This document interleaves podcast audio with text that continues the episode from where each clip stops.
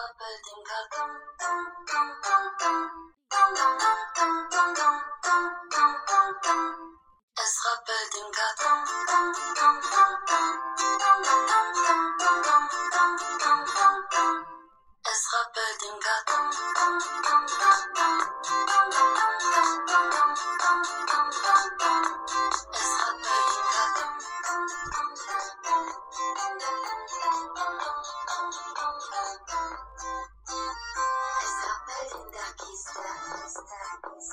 如果说我们的青春会输给时间，我们的爱也会输给时间，天地万物都会输给时间，没有人可以逃过它残忍凝视与审判。而无论在哪里，请让我与你并肩同行。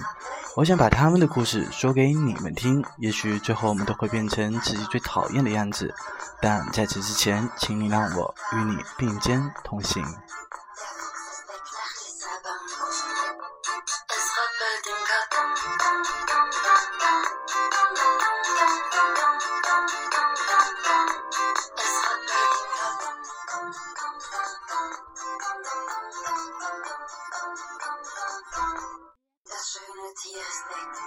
欢迎收听荔枝 FM 幺六零零兜兜里有情歌，我是 Nico。那么我在说，你有在听吗？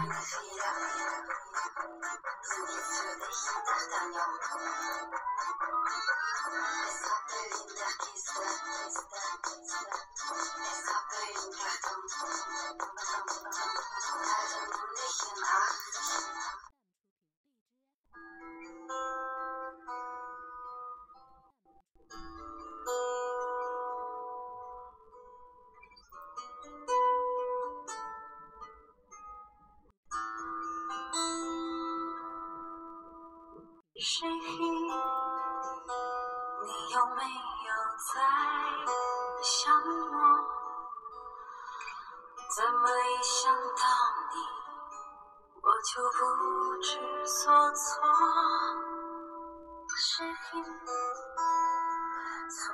嘿，一周不见，你还好吗？这首歌来自于《亲爱的翻译官》。这是最近还蛮火的一部电视剧。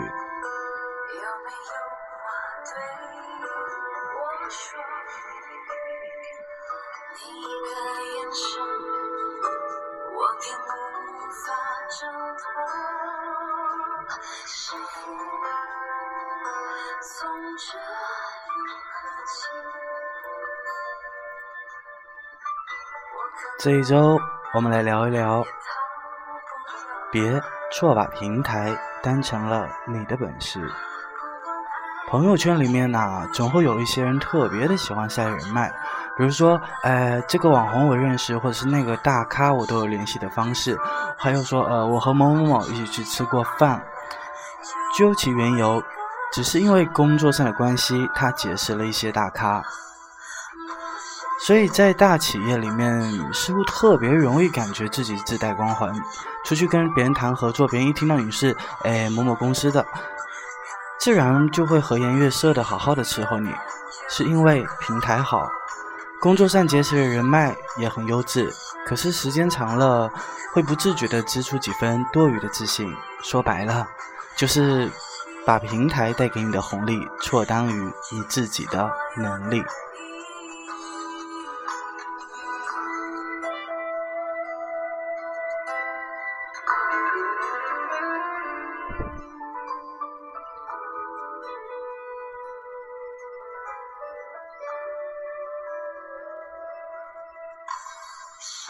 我之前在以传媒的行业里面待过，嗯，认识了不少在媒体工作的小姑娘。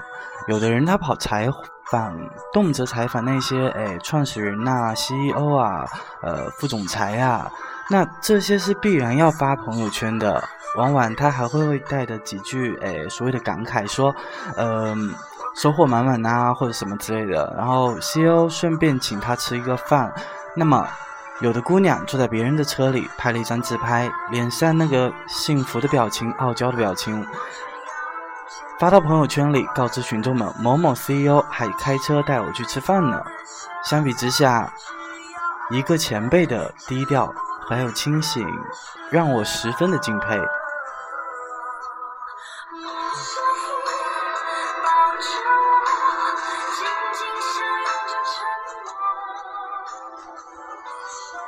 因为工作，他七年的时间里面都在做一线作家的访谈，接洽的都是一些诶作家富豪榜上有名的人物，可他却写下了这样的一句话，用来自省：长期和大花对话带来了虚无的自信心，应当克制。衬托他人的光芒只是锦上添花，并不能照亮自己的前路。聪明的人啊，清醒的明白哪一些是他自己的能力，哪一些是他自己所在的平台给大家带来的福利。所以，当你以为你认识了大咖，可是，在对方的心里，你不过是叫张三李四，或者是某某刊物的记者。一旦你离开了供职机构，那么你就是一个莫面目全非的路人。而对于他们而言，重要的不是你这个人，而是你现在所在的平台。有的时候，你春风满面、事事如意，不是因为你能力太强，而是因为你所在的平台好。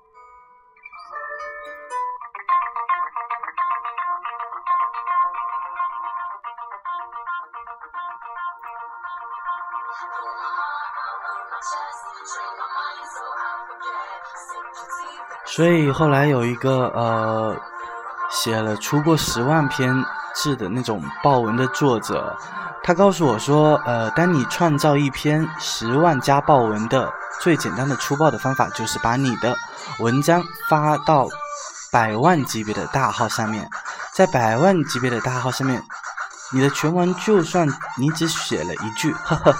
也能够轻松挣到十万加，所以在百万大号的新媒体做小编，写出了呃一篇十万加的东西，就会觉得自己天赋异禀、实力超群了。那么你在做金融杂志采访的记者，采访了几个牛人以后，和大咖亲密接触了以后，就会自我感觉到爆棚。在公关公司里面工作，手上握着一杆 Excel 者。呃，网红资源，你就会觉得自己手握了高端人脉了。虽然这个比方他的打的有点夸张，但是其实你仔细想一想，身边这样的人确实真的不少。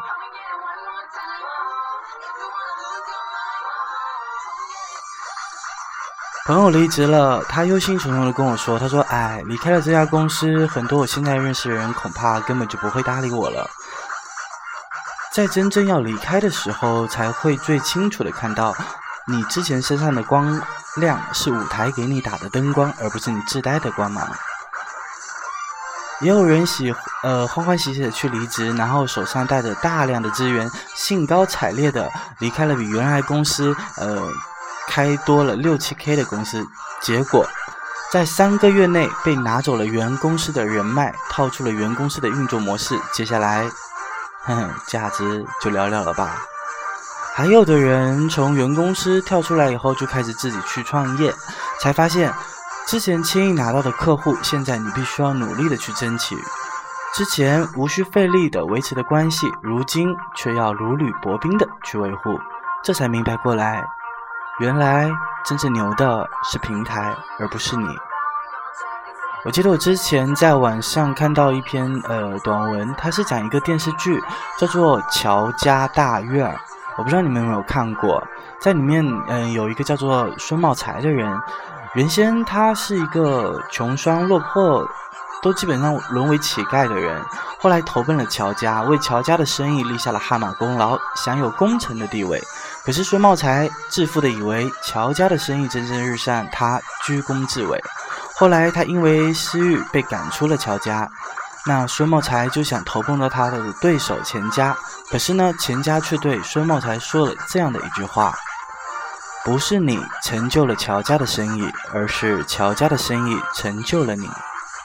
所以很多人经常拎不清啊，误把平台当做自己的资源，误把平台的资源比作自己的能耐，误把平台的成功归功于你自己的本事。直到你离开了以后，你才会明白，原来之前盲目的高估了自己的实力，厉害的不是自己，而是原来的平台。所以，占着大平台拿来的资源，其实也没有什么好值得炫耀的吧？毕竟，离开了这个平台，你还剩下的东西，才叫做你自己的本事。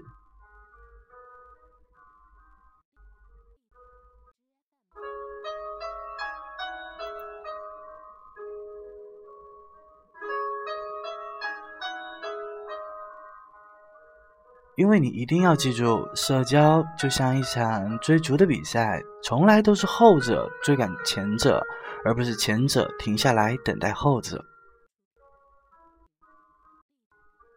嗯，我不知道你会不会有跟我一样的经历啊？进了很多的微信群，那个时候却一言不发，一大堆密密麻麻的群。一会儿不看，就会有好多好多好多好多的信息。想要退群的时候，你会觉得，哎呀，其实这些人脉很重要，哎，说不定哪一天你就能用得上。如果是这样的话，那么事实说明你还很浮躁。很早之前的我也是这样，认为一个群就是一个圈子，认为好好的发展就能够全部成为我的好友，变成了我的人脉，认为多掌握一些人脉总是好的。尤其是一些诶写作群啊、爱好群啊，认为大家可以互相交流、互相的帮助。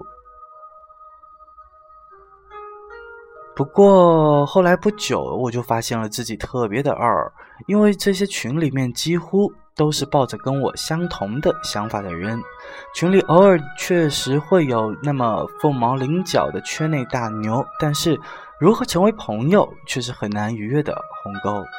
难道你要跟我说，你靠的是他朋友圈里秒赞吗？靠的是群里接他的话吗？就算你勉强加了好友，最多也不过是朋友圈的点赞之交，可能甚至连朋友都算不上吧。那些想当然的互相帮助，也只会变成想当然。所以你认为的人脉，也只是你认为的。前不久去参加了一个朋友的生日会，有一个女孩，她坐在我边上，然后她就说：“嗯，哎，我觉得我有看过你照片，看不出来你还蛮帅的。像这种突如其来的热情，会让我有一点点的不知所措。虽然我已经习惯了。对于微信里有多少个好友啊？然后她就开始接着问我说：呃，一定很多吧？于是我打开了微信看了一下。”一千一百八十三个人，姑娘有些疑虑，她说：“怎么才这些啊？不应该呀，我都有两千八百多个呢。我的目标要加到五千人，让自己的人脉更广一些。嘿，加一下微信吧，我扫你。”几分钟之后，女孩就会一直穿梭在每一个座位之间，你可以想象得到，她一直在加微信。我们都认为人脉最重要，也会花很多的时间精力。去投入和拓展在自己的人脉上，不过恰恰相反，对于重要性百分之二十的人脉，却花了我们百分之八十的精力。我有一个朋友，他是做编辑的。其实平时无论多么的累，嗯，只要是哪里有一个沙龙的活动，或是某某论坛，他就一定会去参加。见到人也会呃说几句话，然后加个微信。因此，他也花费了不少的钱，也失去了很多的时间去陪伴真正朋友的时间。目的就是攒下一些资源和人脉。有一天想赶海岸的时候，也许会多一些人帮助他。但他似乎忘了一件事情：一个人有机会打入一个圈子的时候，如果不做出任何的成绩，只会是这个圈子的旁观者和边缘人，绝对不会是从中的受益者。所以，无法做出成绩，便无法融入层级。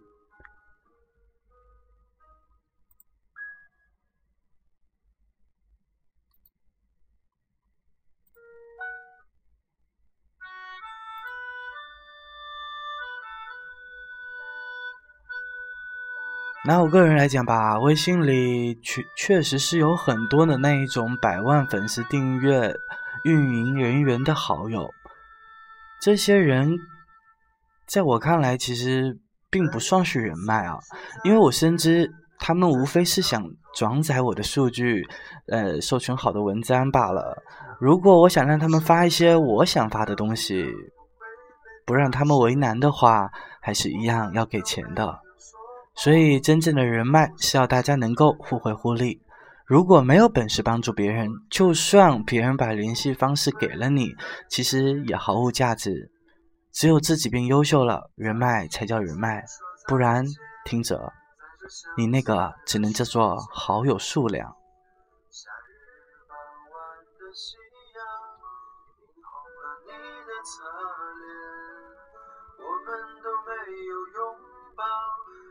在前变成永远，但永远到底有多遥远，我们却都看不见。再一次，再一次，再次与你道别，从此你我就天涯两边。我有一个嗯还还不错的朋友，他叫做小 A。在大学留级生里面，他算是成绩还蛮差的，总是独来独往的，人缘也不是特别的好，就导致了他的大学同学都特别的不喜欢他。然后同学的微信群里其实并没有把他加进去，然后每次同学聚会的时候，大家都会忽略他。就在前几天。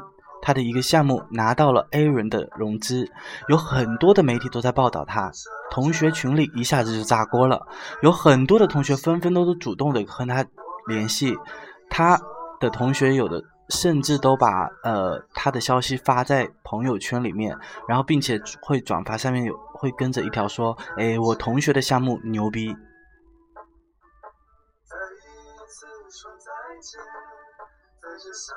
所以。靠巴结你是得不到人脉的。当我们努力的想要攀附一些、巴结一些所谓的人脉的时候，其实也许在别人的眼里，你根本不过只是一个被屏蔽的小透明。建立人脉关系真的很重要，但绝对不是见人就加。社交是一场追逐赛，从来都是后者追赶前者，而不是前者停下来等后者。所以，如果你不想变成人脉中的小透明，就不要去做那些事。当然了，如果你不明白这个道理，不能够和别人站在同一个水平线上，就算让人认识了再多的人脉，添加了再多的好友，也都只是浮云。所以，千万不要把牛逼的平台当成你的本事，也不要认为你的好友数量是你的人脉。因为那样会略显得有点可笑。好了，我是 Nico，这次到这里了，我们明天见啊！还要送你们一首歌呢。之前有一个朋友跟我说，哎，在能不能在这个节目里提提他的名字？好的，那么这首歌送给。陈子安，因为这首歌是他让播的。